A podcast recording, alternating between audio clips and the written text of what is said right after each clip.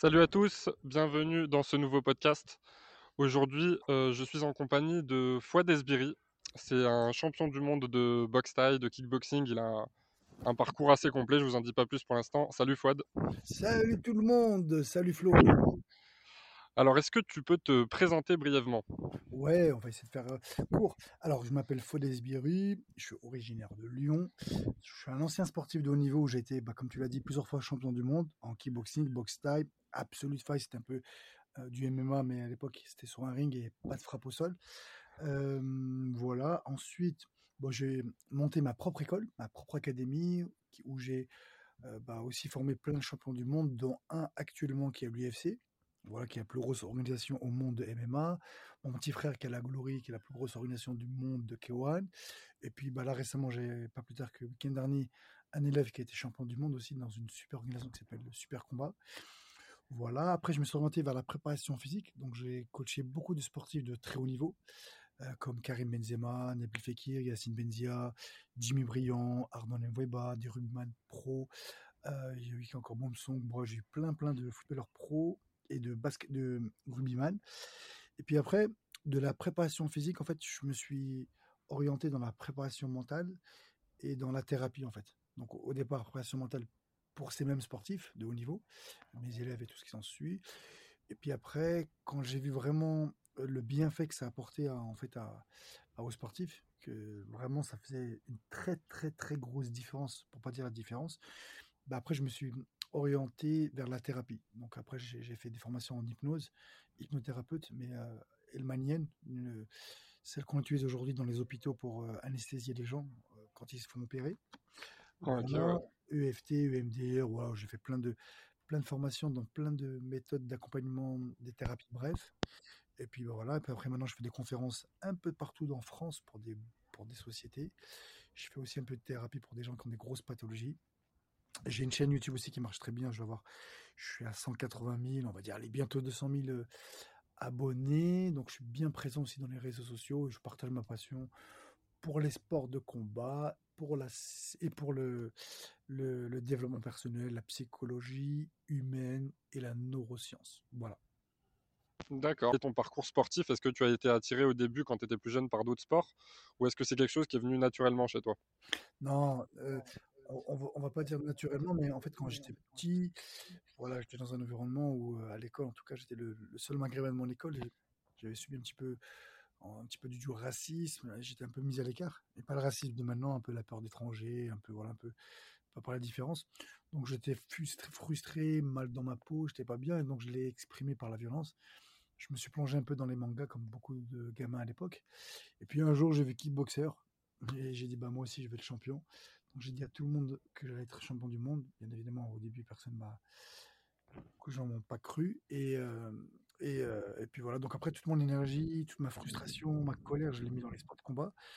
Et comme je me battais plus ou moins bien, bah, j'ai vite fait des résultats. Et donc, du coup, toute ma frustration, mon manque de confiance, mon mal-être a disparu.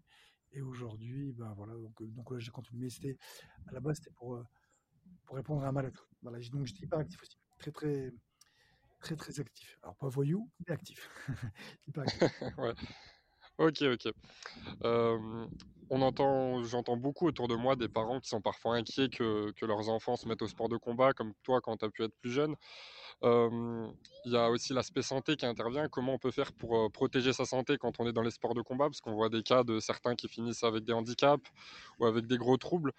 Donc tu dirais quoi à des parents qui interdisent vraiment les sports de combat à leurs enfants pour des raisons de santé ou parce qu'ils voient pas vraiment l'intérêt? Eh ben, en fait, je leur dirais déjà qu'ils se renseignent bien et qu'ils verront qu'en fait compte, parce que, je leur dis se renseigner bien et en fait de voir les chiffres et montrer qu'au contraire, les sports de combat, il y a très peu de blessures. Ils ont plus de chances de se blesser en faisant du foot, en faisant du rugby, en faisant du ski, et voire même peut-être et même du judo où il n'y a pas de contact. Dans la boxe, comme on a des gants, des protèges tibia, en l'entraînement, les coups sont pas portés, c'est dans les cibles. Donc en fait, il y a très très, mais alors très très peu de, de blessures. Donc c'est vraiment pas, c'est vraiment pas dangereux en soi.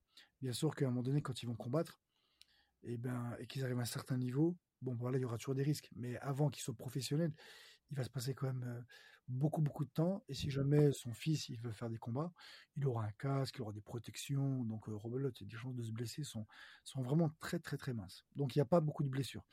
Et si c'est une personne, et en plus, son gamin, il manque de confiance, il est un peu timide, un peu introverti, bah, la boxe peut, peut le débloquer. Et à l'inverse, si c'est quelqu'un qui est hyper actif, qui est un peu comme moi, qui bouge dans tous les sens, ça peut vraiment, s'il accroche avec le sport, ça peut vraiment le canaliser et sont trop plein d'énergie, bon, il pourra le mettre dans le sport. Donc ça peut, donc les sports de combat sont vraiment un régulateur en fait, un régulateur d'émotions, où ça booste ou ça diminue un peu nos, émotions négatives. Ok, super, c'est bien, tu as, bien résumé la chose. Euh, et du coup, euh, un petit peu dans, la continuité, est-ce que tu aurais, euh, parce que tu as, parlé, tu as fait un petit peu le lien indirectement avec le fait que ça, ça apporte des valeurs, ça, ça, aide dans la vie de tous les jours, est-ce que tu aurais une anecdote à nous raconter qui t'a marqué dans ta carrière sportive et, qui a peut-être changé, changé pardon, ta vision du monde ou certaines choses? C'est-à-dire, qu'est-ce que tu appelles par changement? Euh, je sais pas, quelque chose dont, tu aurais tiré une leçon dans, ta carrière sportive? Une leçon dans ma carrière sportive euh, Comme ça, franchement, non. juste, c'est plus le parcours en fait. C'est que les sports de combat, ça nous apprend à être humble. C'est-à-dire que on peut être champion, on peut être champion du monde, champion de France, champion d'Europe, euh, gagner plein de combats. Mais à un moment donné, tu peux combattre contre un gars qui sort de nulle part, il peut te mettre KO, il peut te battre. Donc en fait, il n'y a pas vraiment de plus fort parce que il faut être, c'est juste quelqu'un qui est plus fort à un moment donné, quelqu'un aussi qui peut avoir moins de prédisposition physique, technique, mais si le mec il a un bon mental, une bonne stratégie, bah, il peut gagner quelqu'un de plus fort que lui. Et c'est vrai dans tous les sports de toute façon. Donc non, je, dirais vraiment la leçon pour moi que m'ont que inculqué les sports de combat, c'est vraiment rester humble, bienveillant et ouvert à tout le monde. Voilà, on est tous pareils et c'est parce que je suis plus fort que toi dans un sport que je le suis dans la vie de tous les jours. Et, puis une fois de plus, plus fort, ça veut rien dire en fait. Donc c'est plus rester le côté rester humble en fait, humble. Et le deuxième truc qui m'a vraiment aidé encore aujourd'hui, c'est la détermination, c'est la rigueur, la discipline, toutes ces notions-là qui manquent de plus en plus aujourd'hui. On pourrait dire à cause ou grâce à la technologie où les gens ont du mal à se concentrer, sont de moins en moins patients parce qu'ils veulent tout va vite, donc eux aussi ils veulent que le résultat aille vite. Donc les sports de combat, ça m'a vraiment appris à, vraiment être rigoureux, patient, dépassement de soi qui est énorme en sport de combat, et aller vraiment écrire, on va dire, les, les, pages de son histoire plutôt que de les lire. Donc en gros, mmh, ouais, c'est très bien dit. Je sais pas si ça, voilà, si ça, ça, ça, convient comme Super tout à l'heure, tu nous parlais, tu nous as dit que tu avais formé de nombreux champions. Tu as parlé de Karim Benzema, de Nabil Fekir. donc, parmi les sportifs. Hein. Je ne suis, pas footballeur, mais oui. travailler avec eux dans la préparation physique. Oui, oui, c'est ça. du coup, étant donné que tu viens des sports de combat, comment on fait pour préparer bah, des athlètes d'un niveau comme ça, qui sont pas vraiment d'un sport dont toi tu viens à la base? Ben, justement, au départ, personne n'y croyait. Tout le monde ouais, c'est impossible, tu n'arriveras pas, c'est pas ton monde. Et au départ, j'étais confronté à, avec des obstacles avec l'OL à l'époque.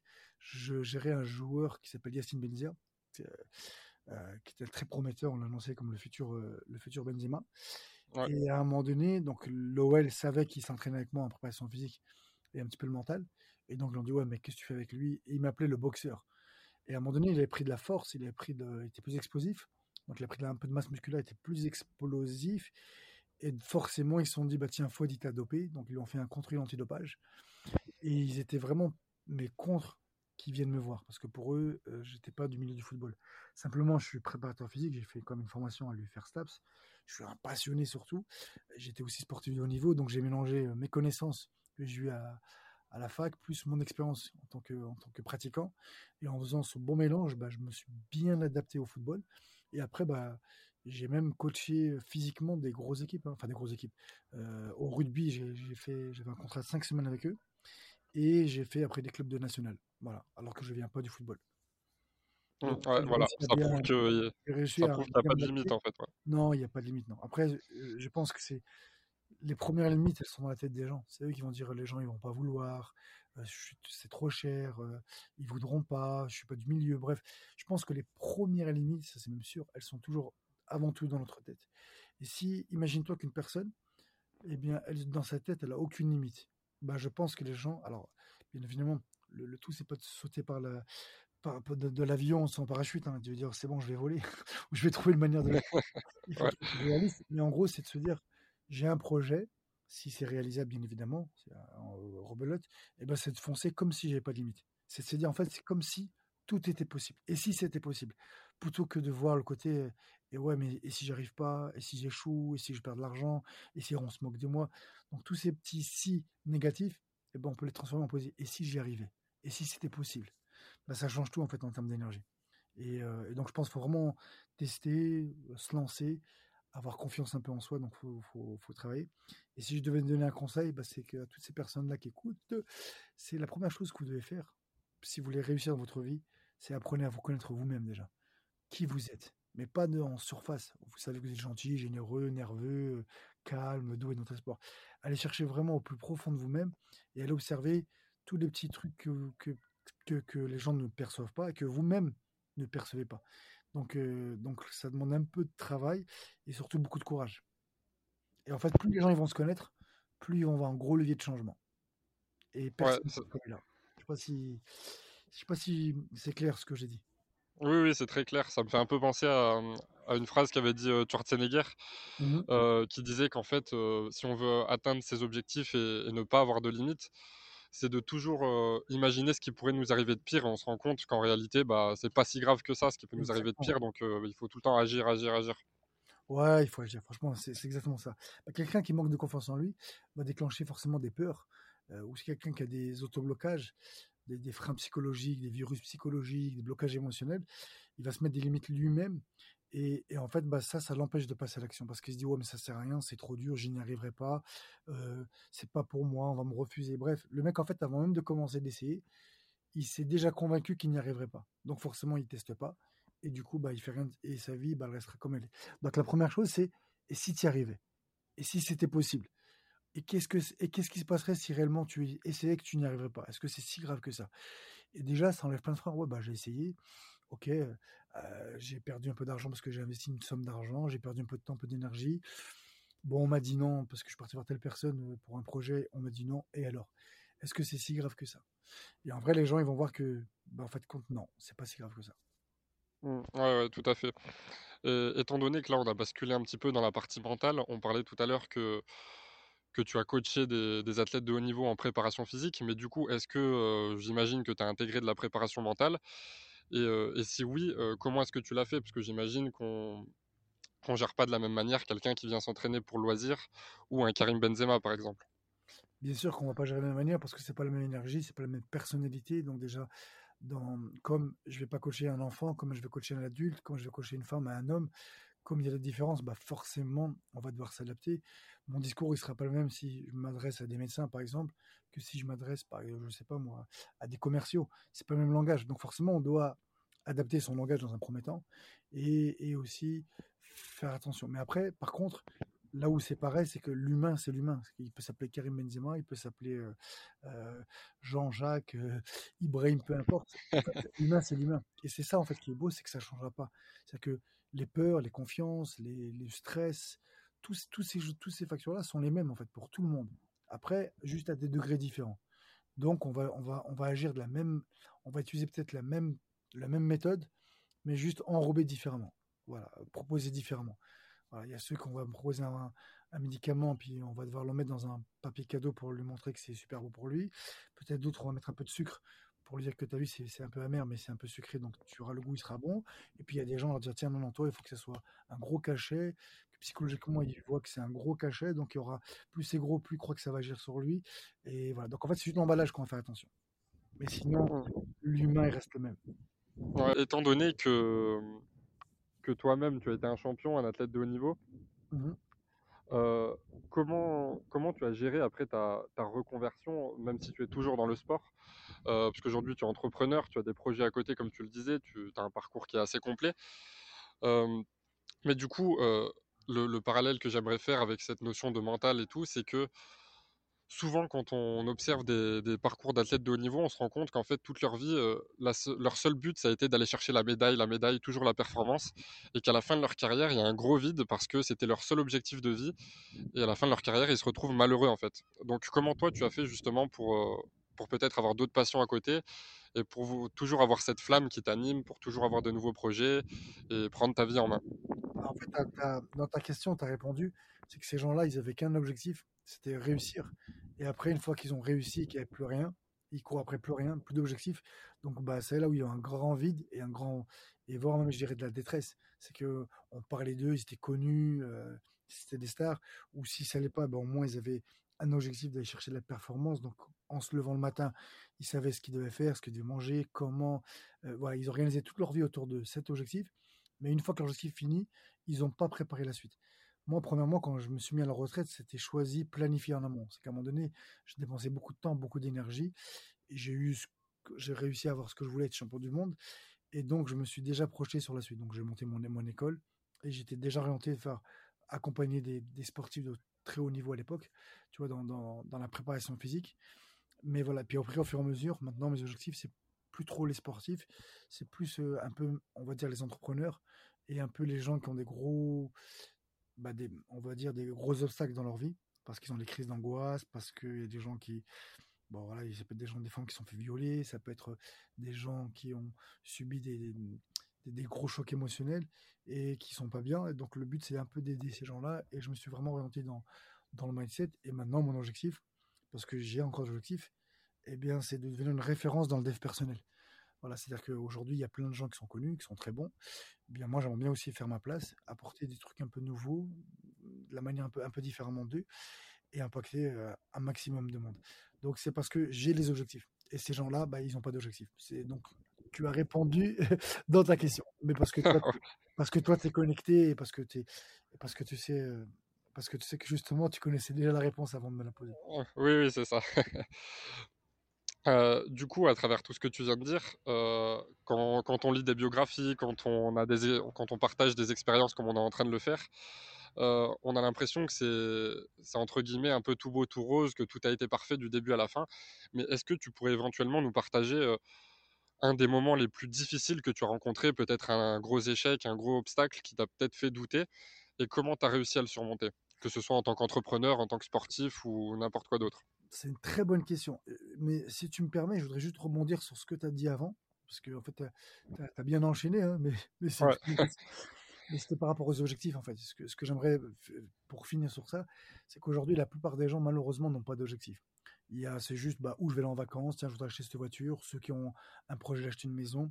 Mais les gens, réellement, dans leur vie, ils n'ont pas vraiment d'objectif. Et s'ils en ont, ils en ont qu'un seul, la professionnel, personnel, et ça s'arrête là. Alors qu'aujourd'hui, si vraiment vous voulez être épanoui dans votre vie, réussir votre vie, vous devez avoir des objectifs dans plein de domaines de vie. Et beaucoup, on, entend beaucoup de gens qui disent ouais, mais il faut avoir qu'un seul objectif. Et ça, c'est complètement faux. On doit avoir peut-être qu'un seul gros objectif par domaine et à un moment donné. Mais aujourd'hui, si vous voulez être épanoui, vous devez avoir un objectif personnel. Donc, je ne sais pas, faire le tour du monde, avoir, euh, vous occuper de, vous marier, d'avoir des enfants, d'avoir une maison au bord de la plage, n'importe quoi, mais euh, d'avoir un objectif personnel, quelque chose qui vous fait kiffer, un objectif professionnel, un objectif d'apprentissage. Chaque année, vous devez vous dire, OK, cette année, qu'est-ce que je pourrais apprendre? Comment je pourrais monter en compétences? Plus vous allez vous monter en compétences et apprendre des choses nouvelles, plus vous allez vous offrir de la liberté et vous serez épanoui parce que vous évoluez. Donc, votre confiance et vous aurez la possibilité de faire plein de choses. Donc, ça, c'est très important. Après, un objectif spirituel, même si vous n'êtes pas religieux, voilà, à un moment donné, il faut se poser un petit peu, se poser les bonnes questions et faire un petit travail sur soi.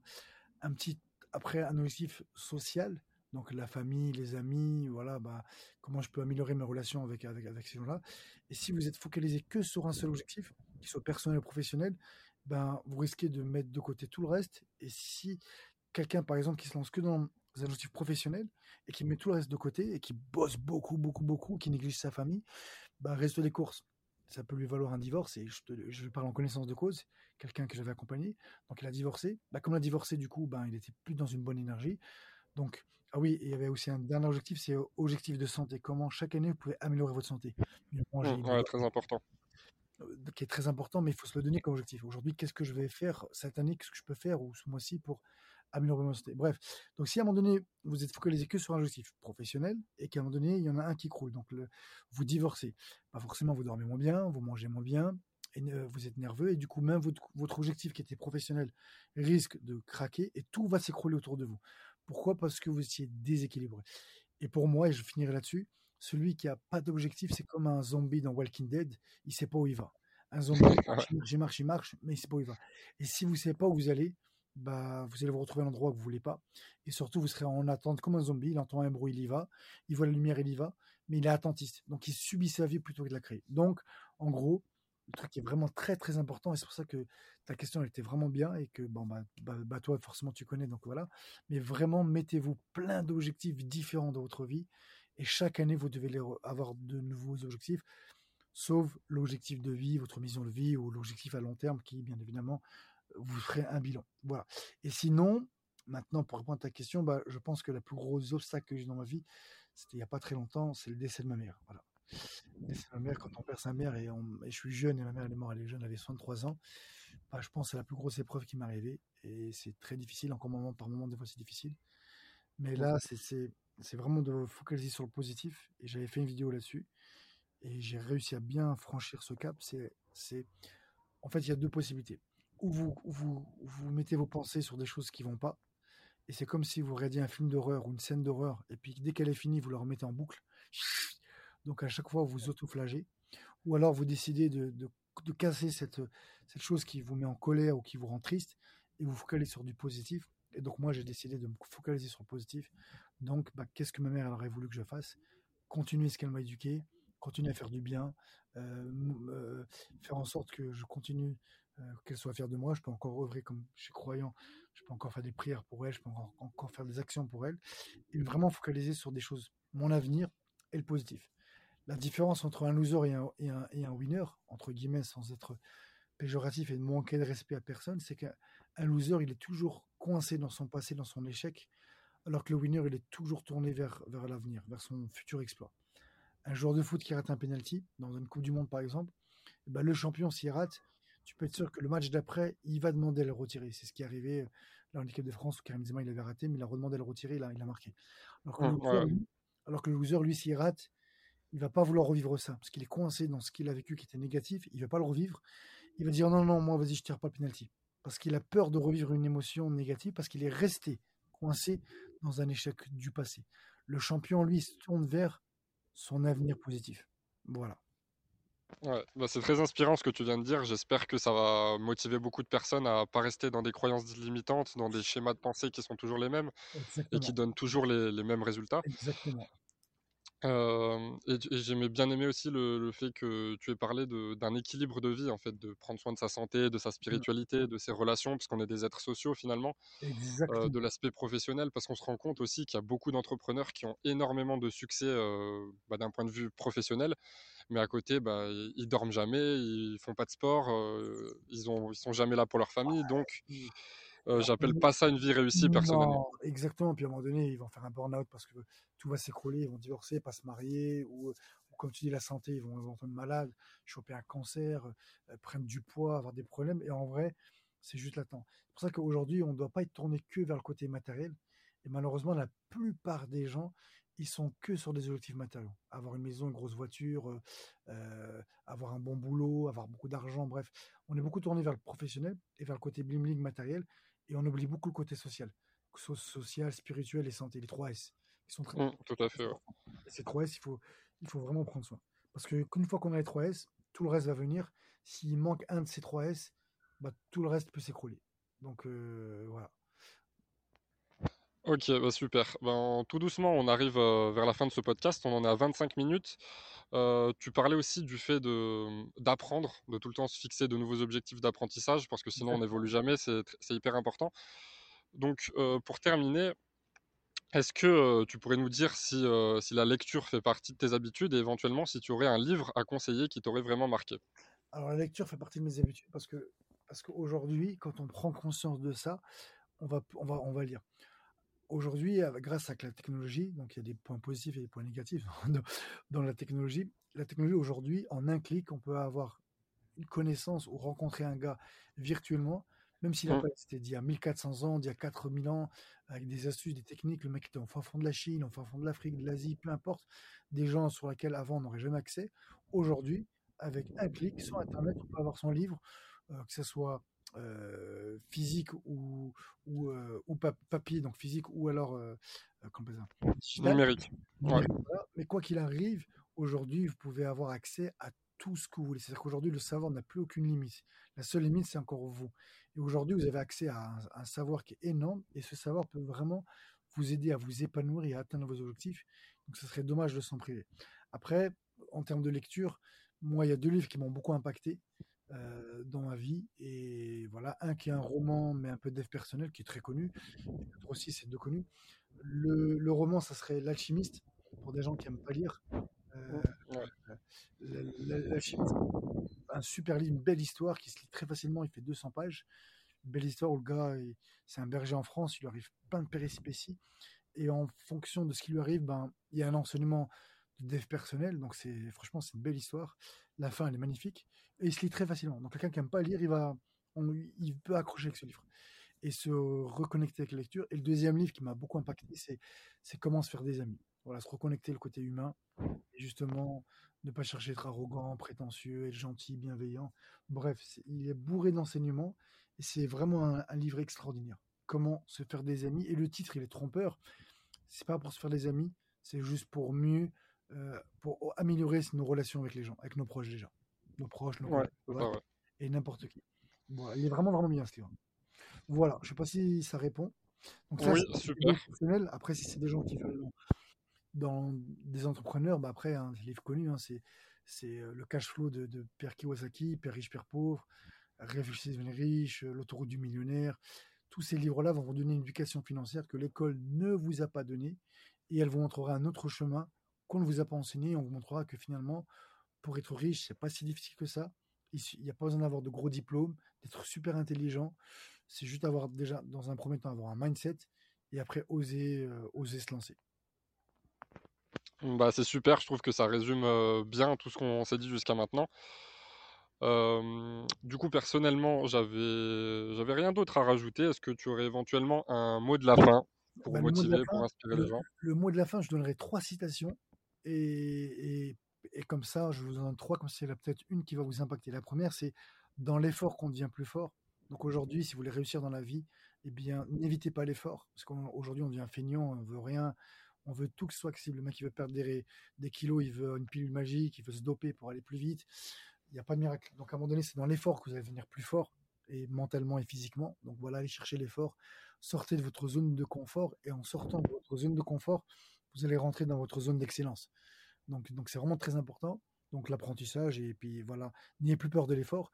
2e, c'est l'avenir ne se prévoit pas, mais il se prépare. Donc aujourd'hui, à vous d'être acteur de votre vie. Donc comme on vous l'a dit avec Flo, mettez-vous des objectifs et allez les chercher. Et le 3e, heu, qu'est-ce que je pourrais donner? Heu et heu, pour pour réaliser l'impossible, il faut commencer par croire que c'est possible. Et ça, c'est pour vous dire qu'aujourd'hui, peu importe où vous en êtes aujourd'hui, avec des bonnes stratégies et un bon mental, vous pouvez vraiment réussir et atteindre des choses que vous n'imaginez même pas. Voilà, vous avez tous un potentiel, tout le monde a un gros potentiel, mais et des ressources qui ne sont pas utilisées, pas exploitées ou pas développées. Voilà, quelqu'un peut être en manque de confiance, mais la confiance, ça se travaille. Je peux être nul, heu, à la boxe, mais je peux devenir bon à la boxe. J'y connais rien en en communication, je peux devenir un expert. En fait, vous pouvez devenir un expert dans n'importe quel domaine, même en partant de 0. Après, c'est juste de la rigueur, de la discipline et surtout beaucoup d'envie. C'est Voilà. ça, exactement. Et ça a été? Et bah, écoute, Fouad, merci beaucoup. De rien, avec plaisir. Heu, écoutez, chers auditeurs, j'espère que ce podcast vous a plu. Heu, je vous mettrai en description le compte Instagram et la chaîne YouTube de Fouad pour que vous puissiez voir un peu son travail, ce qu'il propose. Hem et puis, bah, je vous dis à très bientôt pour un nouveau podcast. Salut Fouad, ciao, ciao. À bientôt, ish!